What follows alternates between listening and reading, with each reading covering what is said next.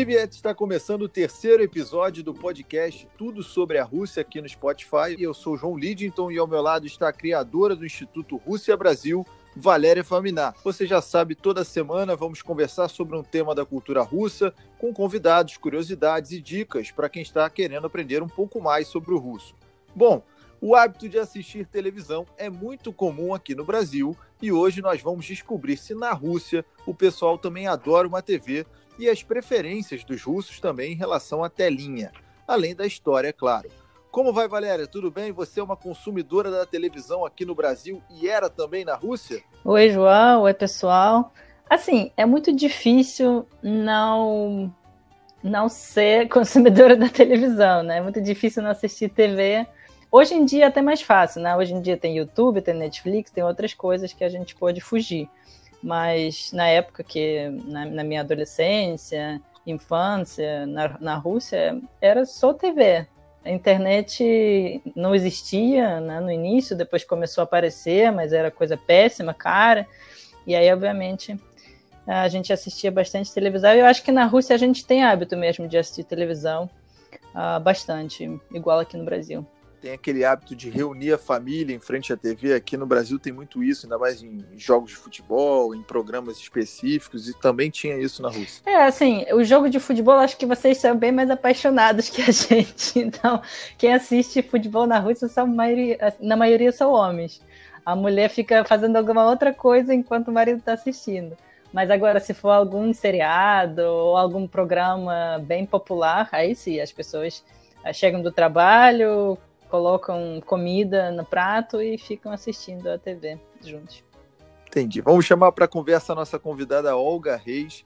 E um pequeno estudo eu pude notar que a Rússia tem cerca de mais de 3.300 canais de televisão e com tanta variedade é possível, Olga, você me apontar o programa de televisão que todo russo assiste, aquele preferido, queridinho, ou que o russo já assistiu pelo menos uma vez na vida? Seja bem-vindo ao nosso podcast. Olá, pessoal, tudo bem? Uh, muito prazer ficar aqui com vocês, conversando, batendo papo.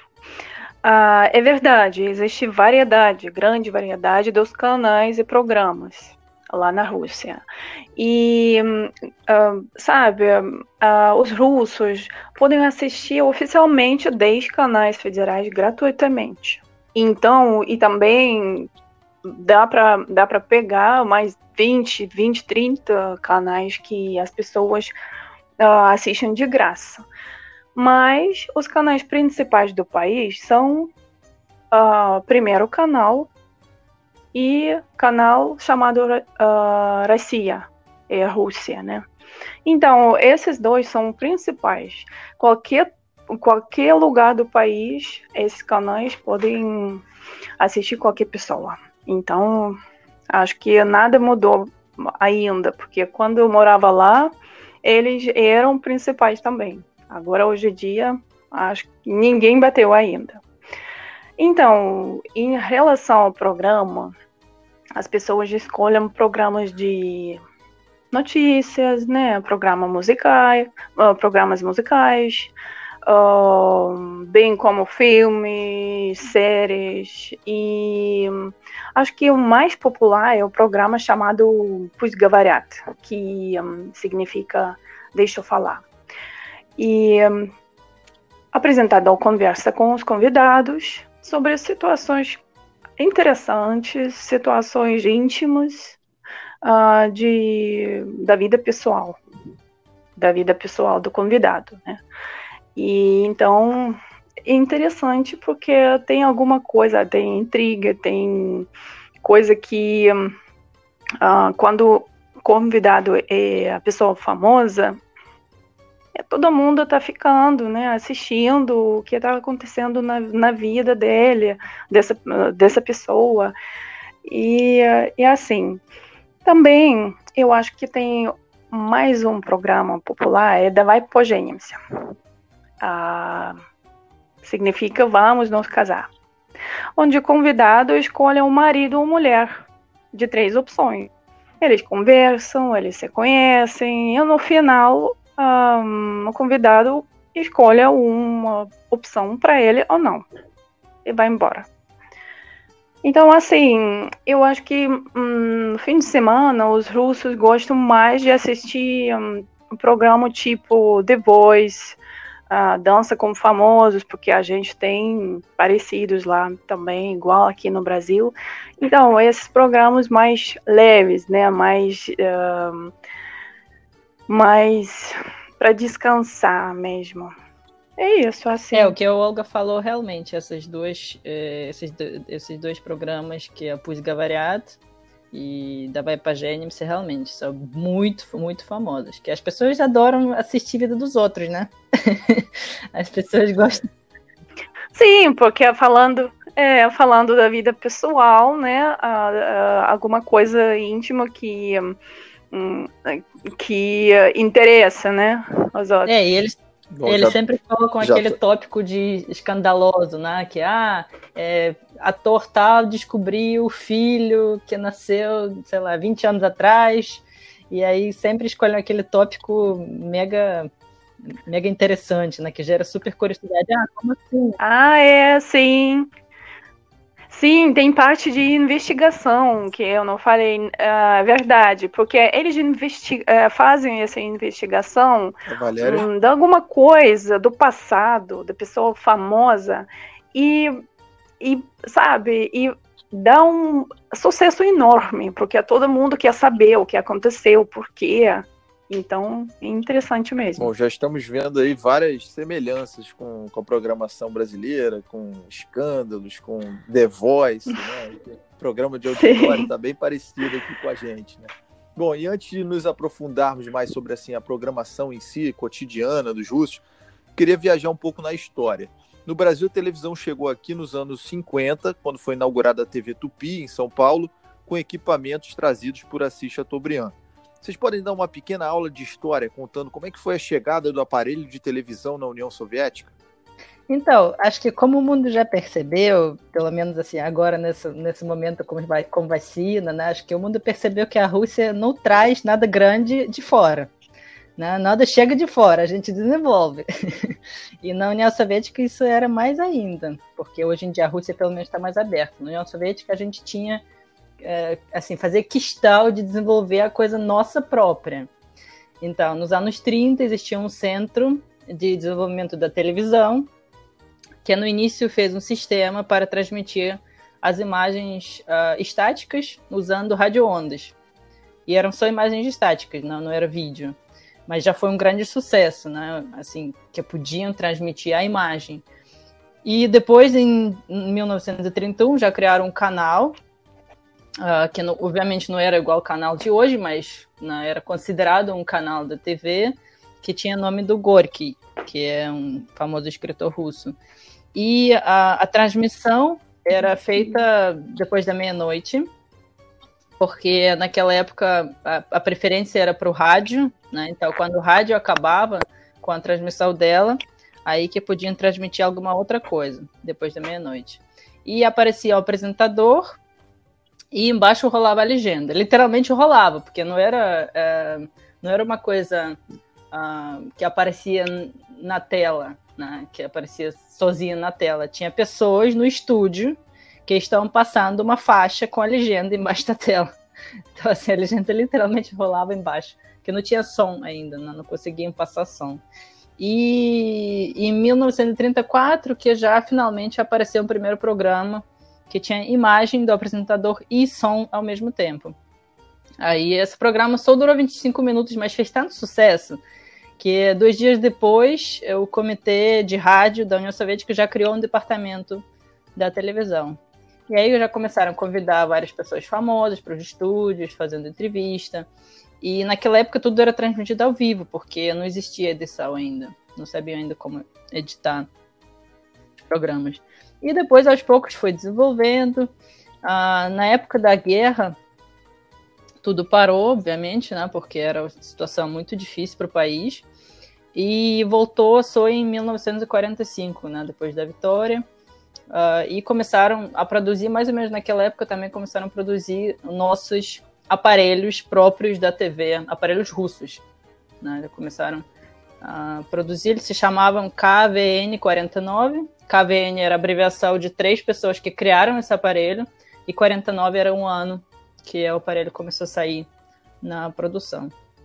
E foi assim desenvolvendo, né? A TV passou uh, para formato eletrônico, eh, ainda nos anos 30, ainda antes da guerra, e depois foi só desenvolvendo e nos anos 70 construíram aquele centro que tem até hoje, que existe até hoje, o Centro da Televisão Astankina, que fica em Moscou, que é muito famoso, e como ele é muito alto, dá para subir nele, tem umas excursões organizadas, dá para subir nele e ver Moscou de lá de cima.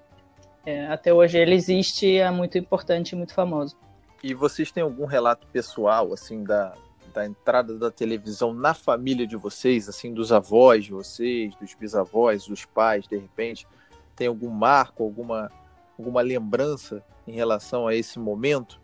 Eu só lembro, sabe, quando eu era pequena, eu lembro que o TV era preto branco. E um, a gente assistiu um, alguma. Eu não lembro do nome do, do programa. Era para programa infantil para dormir mesmo. Tipo, boa noite, alguma coisa assim. boa noite. Um, e, e, foi isso, e foi o primeiro, o primeiro TV, foi na, na casa do meu avô, e uh, primeiro aparelho. E uh, todo mundo, quando quando estava uh, passando alguma coisa importante, todo mundo estava na casa um, do meu avô para ver o que ia tocando o que é isso? O que é isso? É televisão. Vamos ver, vamos assistir. Engraçado é, mesmo. Minha mãe, a minha mãe também falou para mim que na, na infância dela, uh, ela lembra que todo mundo se juntava na casa de uma pessoa que tinha TV e aí todo mundo ficava assistindo sim, alguns sim. programas importantes. O que eu lembro, é, eu lembro assim com muita claridade aquela irritação que eu tinha naquela época da infância, que a TV era preta e branca e era aquela que você tinha que levantar para trocar os canais. E aí, como eu era criança, né? Os pais ah, sempre sim. falavam assim, ah, é, vai lá, troca, troca o canal. Eu, eu ficava muito irritada, porque, pô, você, sim. Não, poxa, é, é, você está assistindo, você está relaxada. Ah, troca o canal, troca mais um, mais um, mais um. Mas você ficava lá na frente. Sim, sim. Foi, foi o mais novo da família que trocou o canal, né? Sempre foi assim. Era uma função já da pessoa que do caçula da família, né? Já tinha que estar nessa função, não tinha jeito. Sim. Bom, voltamos no tempo Sim. e agora vamos retornar também ao presente para falar sobre os reality shows. Aqui no Brasil, Big Brother Brasil é um assunto em todas as reuniões de famílias e amigos. O programa bate recorde de audiência, o pessoal interage muito na internet, enfim. Na Rússia também existem reality shows parecidos com Big Brother. E há esse investimento das emissoras nesse formato de entretenimento? Olha, a gente até teve, teve Big Brother lá na, na Rússia, acho que no ano 2004 ou 2005, um, teve esse programa, mas uh, não funcionou. Não ganhou a mesma popularidade que, do que aqui no Brasil, né? Ou na Europa, por exemplo. Ah, lá foram duas ou três temporadas e fecharam. Fecharam, não funcionou. Mas como a Valéria falou, os russos gostam de produzir, né? Produzir o produto mesmo parecido com outros, mas tem que, tem que ser própria, né? Produção própria. Ah, então, foi o reality show, né? Parecido chamado Dom 2, uh, a Casa 2, se traduzir o nome, e um, foi criado por russos para a mentalidade russa, né, para, o, para as pessoas russas. Foi um sucesso enorme e estava uh, durando, durou por 16 anos. Eu acho que ano passado que fechou uh, esse, esse programa. Os participantes do, desse programa moraram lá em espaço fechado, espaço para eles só, né? E construíram uma casa. E, paralelamente, eles procuravam seu, seu amor dentro. Então, uh, fizeram amizade, amor, uh, tentavam uh, fazer um casal, né? Dentro do espaço.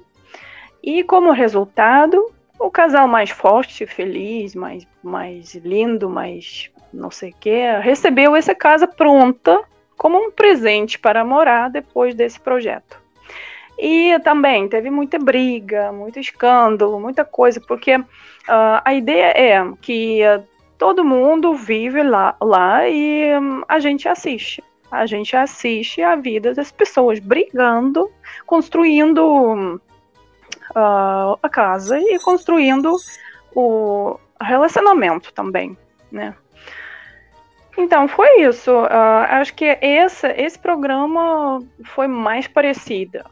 O que você acha, Valéria? É, realmente, eu acho que este programa realmente fez muito sucesso. É tipo o sucesso do Big Brother aqui no Brasil.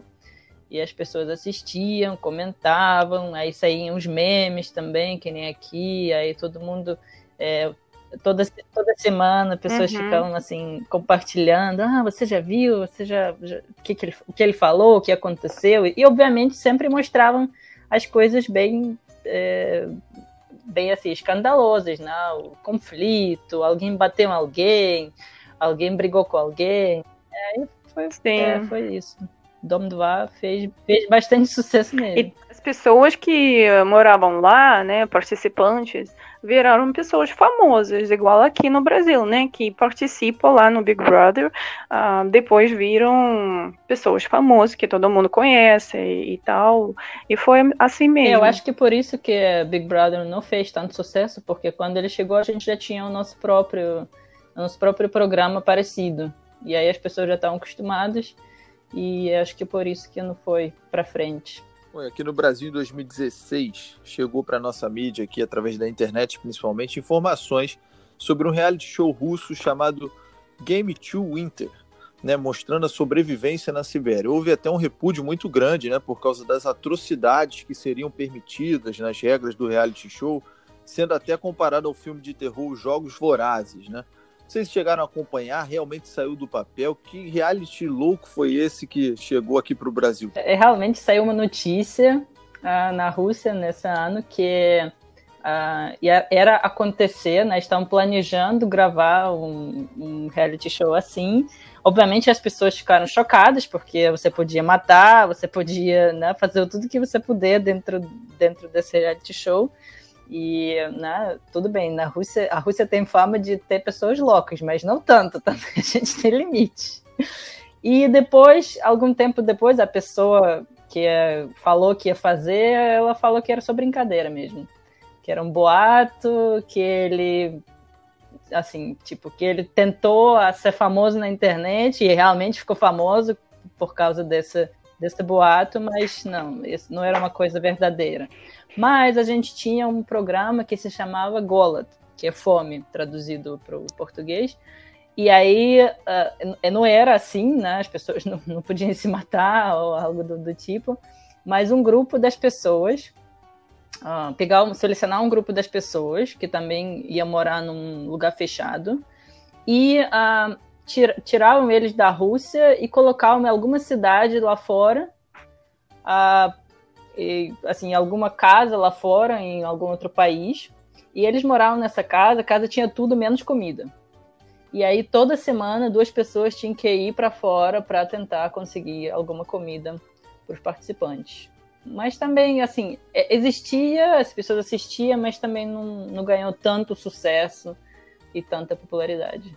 Sabe o que eu lembrei agora? Uh, teve mais, um, mais um programa parecido uh, de sobrevivência, que todo mundo foi para a ilha uh, e não teve como sair, escapar, ficar lá na, na ilha tentando sobreviver. Também essa coisa de ganhar, né? Ganhar o, o não sei o que eles ganharam no final. Acho que era dinheiro e se chamava Последний Herói, que é o último herói. Aí era como se fosse é, realmente assim, tribo numa ilha, tentando construir casa, tentando achar. Sim, comeram qualquer coisa, é né? Uhum. Aqui é parecido com o que fez muito sucesso também, chamado No Limite, né? Que é, não sei se vocês chegaram a acompanhar, se já estavam no Brasil uhum. nessa época, mas que funcionava dessa forma, a sobrevivência na selva, enfim, hoje tem até em canal por assinatura Largados e Pelados, né? Que também faz muito sucesso aqui no, no, no, Brasil, que é nessa, nessa pegada aí de, de sobrevivência na selva. Né? Bom, vamos falar de influências brasileiras agora na programação da TV russa. Vocês falaram que é muito difícil, né? Digamos assim, furar esse bloqueio, porque o russo ele gosta de criar, de, de ter o, o próprio produto, mas conseguimos aqui no Brasil importar um pouquinho é, é, de, de novela né, do nosso país. Né? Os, os russos realmente gostam da novela brasileira? Fez sucesso novela aí na Rússia ou não? Eu acho que foi maravilhoso.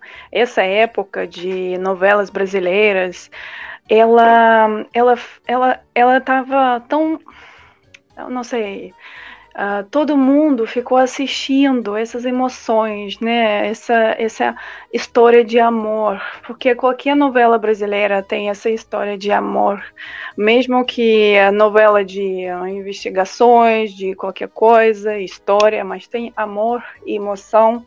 Então eu acho que Uh, os russos estavam vendo que existe alguma coisa mais uh, além de, de, daquela vida que eles uh, que eles conhecem, né? Porque uh, no regime soviético, né, todos éramos iguais, todo mundo, as casas também estavam igual, tudo igual. Não pode ser, não pode, uma pessoa não pode ser assim no nível diferente da outra. Então, foi assim, a gente assistiu novela e a gente, a, a gente viu, né, que tem uh, pessoas diferentes, uh, casas diferentes, e então, A Escrava Isaura foi a primeira novela, né, a primeira novela na televisão soviética. E essa novela fazia as famílias se sentarem juntas, assistirem a história dessa escrava, e... Um, ficou muito legal. Eu lembro, eu tinha, eu não, não sei quanto tempo, não, eu acho que eu não nem nasci ainda. Acho que minha mãe estava falando sobre ela. Então, uh, e a escrava, uh, escrava Isaura foi tão famosa que uh, tem curiosidade. No dia da transmissão do último capítulo, o parlamento russo terminou sua sessão mais cedo para todo mundo uh, conseguir acompanhar, porque foi o, o, último capítulo, e todo mundo queria saber o que vai acontecer. Engraçado, né?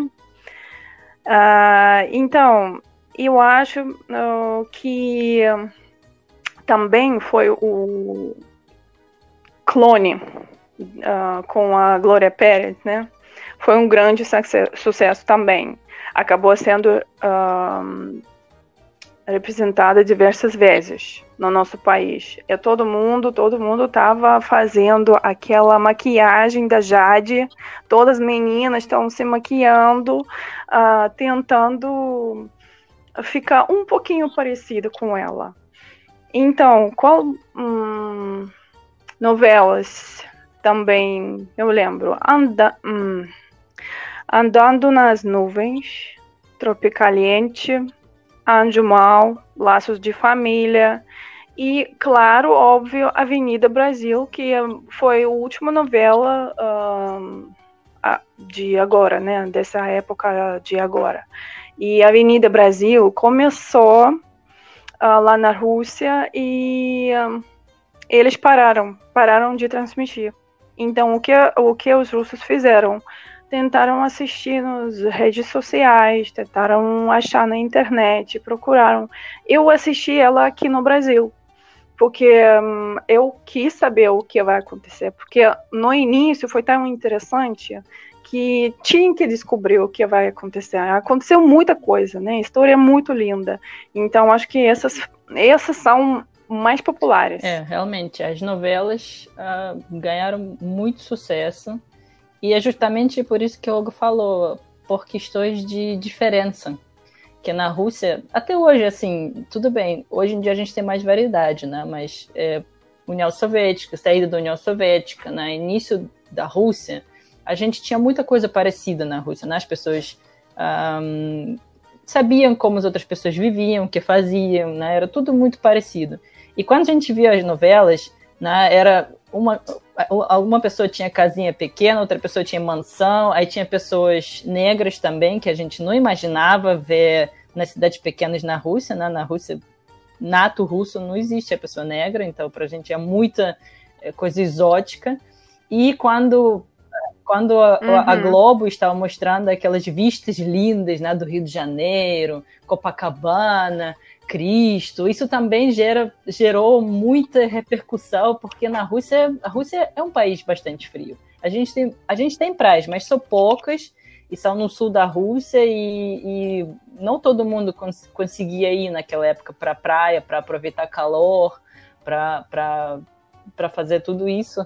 E quando as pessoas estão vendo essas praias lindíssimas do Rio de Janeiro, calor, selva, Cristo, essa coisa toda bonita, nossa, as pessoas ficavam apaixonadas e até hoje as pessoas têm essa imagem do Rio de Janeiro a imagem linda na cabeça e muitos russos querem visitar o Brasil e principalmente o Rio de Janeiro por causa das novelas brasileiras. Estou intrigado em relação a esse final da novela Avenida Brasil. Não, não exibiram até o final aqui no, aqui no Brasil, aqui no Rio de Janeiro, né? Enfim, todo o nosso país. Foi uma comoção de Copa do Mundo para ver a Avenida Brasil, sabe? As pessoas paravam em frente à televisão, realmente restaurantes todos é, acompanhando, enfim. Na Rússia não teve o final feliz da Avenida Brasil? Não aconteceu? Não, uh, na Rússia uh, começaram de. Uh, eu acho que foi alguns sérios, algum, não lembro quantos, e pararam de transmitir. Não tinha, não tinha continuação. Acho que não tinha contrato, não, não continuaram o contrato com o Globo. Uhum. É, é, não tinha que assistir na, na internet é, mesmo. Não sei se cobrou caro, talvez, ou sei lá, a Globo encerrou o contrato, mas realmente não passou o final. É, eu acho que pararam a transmitir mais ou menos na metade, ou talvez até menos. E aí as pessoas, muita gente foi, uh, tentou uh, buscar na internet e, e, na nossa rede social uh, russa, que é vk.com, que é tipo Facebook russo, até tem Avenida Brasil em português com legenda em russo. Porque eu acho que alguém fez, alguém fez, uhum. publicou e as pessoas buscando, tentando achar algum lugar para assistir, foram assistindo. Interessante. Bom, e do outro lado da via, quais influências russas vocês percebem na TV do brasileiro? Ou, de repente, se vocês também notam a ausência? Eu acho que existe alguma influência muito visível Uh, é muito surpreendente mesmo que as novelas brasileiras chegaram até a Rússia, todo mundo se surpreende sempre e a gente nunca parou para pensar nisso antes de vir para cá para o Brasil, para a gente era coisa muito natural. Mas aqui acho que é muito difícil ver alguma influência russa, russa mesmo. O que assim, na TV não passa muita coisa da Rússia, menos na sua política mesmo. Uh, o que as pessoas acham que têm muito interesse em assistir da Rússia são uh, lutadores russos né? Assim, as pessoas, porque a Rússia é famosa por ter muita gente uh, grande, forte, né? Então, assim, os lutadores russos fazem bastante sucesso uh, aqui no, no Brasil. E eu acho que, uh, por, assim, foi, foi muito surpresa para mim. Achei muito engraçado que é o, o cantor um dos mais famosos cantores eh, aqui na, no Brasil da Rússia é Vitas é um cantor que nem fez tanto sucesso na Rússia. Ele foi uma pessoa muito estranha. O jeito dele fazer os vídeos e, e cantar era bem estranho para os russos. E eu acho que ele, aqui ele fez mais sucesso que na Rússia. então, quando eu descobri que as pessoas conheciam ele, e eu até vi pessoas, é, eu já vi na internet, tipo, uma foto, ah, meu aniversário, a pessoa se vestia de Vitas e tinha bolo lá com cara dele. Falei, meu Deus, não é possível. Não é possível uma coisa assim acontecer. Bom, a gente pode até falar no próximo episódio aí um pouquinho mais sobre a carreira dele, sobre as influências dele que extrapolaram aí a, a Rússia, enfim, acho que pode ser uma boa pauta para um certeza. próximo tenho, debate. Tenho certeza que seria um, um tópico muito curioso para os brasileiros, principalmente aqueles que têm tanto interesse nele. Boa, legal. É, além dos lutadores, né, o time de vôlei da Rússia também é uma referência para a gente aqui. Né, o time de a Rússia sempre chegando, sempre incomodando muito o Brasil nas Olimpíadas. Então, Sim. a gente sempre acompanhou assim esse duelo Rússia com Brasil. Sempre foi muito bom no esporte, né? Agora, canais de assinatura e plataformas de streaming, eles cada vez mais trazem seriados, filmes e documentários, e a Rússia também está entrando nesse mundo. Tem chegado alguns materiais russos aqui, principalmente na Netflix, na Amazon, enfim. Mas o desenho macho e urso é o que chama mais atenção pela popularidade, é, pela forma como ele chegou em vários países, inclusive nos Estados Unidos, e tem também ganhado os seus adeptos aqui no Brasil. Ele é esse fenômeno todo infantil lá na Rússia, ou, ou foi criado para virar esse produto de exportação mesmo? Na Rússia também. Eu acho que na Rússia também foi um fenômeno, porque estava desenhado por adolescente, né? Um menino desenhou é, esse desenho, ele criou macha, ele criou urso e Uh, na verdade, não sou, uh, não sou crianças que assistem uh, esse desenho. Os pais, vovôs, tudo, todo mundo assiste, porque é interessante para todos. E esse, esse desenho é diferente dos outros. É muito diferente o jeito, o jeito da Masha, porque Masha é um, a menina da nova geração porque antigamente meninas um, russas um, eles devem uh, deveriam ficar obedientes, né, estudar, fazer as coisas certinho. E a Marcha não, não é assim, nada assim. Ela faz do jeito que ela quer, ela faz do jeito que ela acha melhor para ela. Então, ela é criança, mas independente. Então, acho que foi um sucesso por causa disso também porque um, essa quebra de estereótipo né, uh, ficou, um, uh, ficou interessante para todos. E um, eu acho que qualquer país você vai, todo mundo conhece marcha. Todo mundo conhece marcha e esse desenho foi traduzido hum, em todos os países, todos, todos os idiomas. Bom, e já que falamos aí de plataforma de streaming, Valéria, você pode dar uma dica de série ou filme russo para quem está acompanhando nosso podcast, até mesmo para para servir como, como estudo, né? Porque eu acho que vocês mesmos do Instituto Rússia Brasil incentivam, né, essa, essa cultura da, de ouvir em russo para poder para servir como, como estudo, né? A gente sempre incentiva por quê? Porque quando você eh, está estudando uma coisa, por exemplo, está com um livro e aí você tem que prestar muita atenção, você tem que se esforçar muito, não é sempre fácil e a pessoa se estressa e é difícil, e aí ela pode não querer, né? Não querer sentar lá e ficar lendo o livro de estudos. Agora, quando ela está assistindo algum filme uh, russo, aí ela já consegue meio que se distrair um pouquinho, que ela está conseguindo estudar alguma coisa, escuta uma outra palavra que já conhece, de repente aprende uma palavra que não conhece, e tá se divertindo ao mesmo tempo. Então o cérebro ele meio que relaxa, mas é, fica lá aprendendo alguma coisa ao mesmo tempo, e eu acho isso muito bom. E aí, uh, o que eu queria recomendar, que é, por exemplo, dá para achar filmes russos e, sé e, séries russas na internet, né? tem bastante. Só que o problema é que a maioria não tem legenda em português. Tem legenda em inglês, às vezes tem legenda em espanhol, mas em português não tem tantos tantos filmes e séries. Então, eu vou falar, os nomes que eu vou falar agora são os nomes que é, já tem no Netflix, e é mais fácil de achar, então quem tiver Netflix já pode colocar e já tem, e sempre tem legenda em português, obviamente, né? E aí, se a pessoa preferir, por exemplo, os filmes, tem um filme muito legal que eu recomendo que é sobre Gagarin, aquele astronauta, né, primeiro astronauta, uh, soviético que foi para o espaço. é um filme muito, muito interessante para assistir uh, e conta sobre a vida dele, sobre todo esse processo de uh, ele virar um astronauta famoso. Então, acho muito, muito interessante. Uh, tem outro filme que não é tão importante, vamos dizer assim, não traz tanto cultura, mas é um filme de terror que de repente a pessoa gosta de assistir, se chama Noiva que é também o filme russo, Nevesta, em russo. Um filme russo e disponível na Netflix. Então dá para assistir. E tem alguns seriados que também ganharam bastante sucesso já aqui no Brasil, por mais que sejam russas, mas as pessoas uh, que nem tem algumas pessoas que nem tem nada a ver com estudo de russo ou Rússia assistiram e gostaram, só porque realmente uh, são seriados bem interessantes. Tem uma muito, uma série muito famosa que é Cidade dos Mortos, que é, uh, foi lançada há pouco tempo e muitos amigos meus que nem estudam russo assistiram e gostaram bastante. Uh, tem um seriado que se chama Sparta, que é sobre os adolescentes e sobre tipo um seriado detetive e tem outro que é que nem, o nome nem foi traduzido para português, ele ficou em inglês, que é, em inglês é Better Than Us, que é tipo melhor que nós.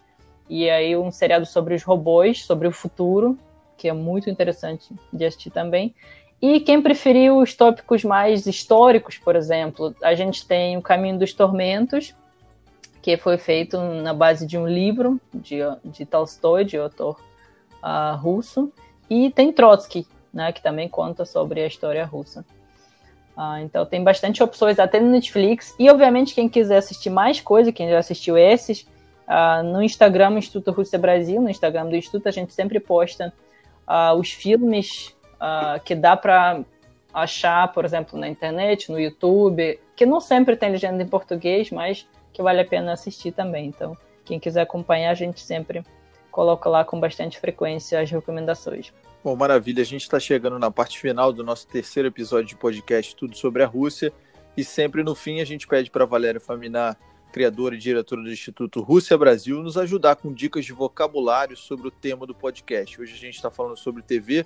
Valéria, a Olga também pode nos ajudar. Existem expressões fortes, conhecidas, que ficaram marcadas por causa da televisão? Eu gostaria de ensinar só algumas, algumas palavras que tem a ver com TV, que a pessoa poderia usar uh, no dia a dia, e, e, algumas palavras são bem simples, uh, bem parecidas com português ou inglês, então a pessoa poderia lembrar com muita facilidade e acrescentaria o vocabulário dela. Por exemplo, vocês falam reality show, a gente também fala reality show, é igualzinho, é a mesma coisa, né? Então vocês já podem usar essa expressão na Rússia que as pessoas vão entender. Aí, seriado ou novela em russo é serial, que é também bastante simples, né? É uma coisa muito parecida. Filme também é film, film, é também muito fácil. Aí desenho animado, por exemplo, na Macho Urso, a gente chama de multfilm, multfilm, que é desenho como se fosse um filme de multiplicação, né? De desenho. Ah, e notícias em russo seria новости. Новости.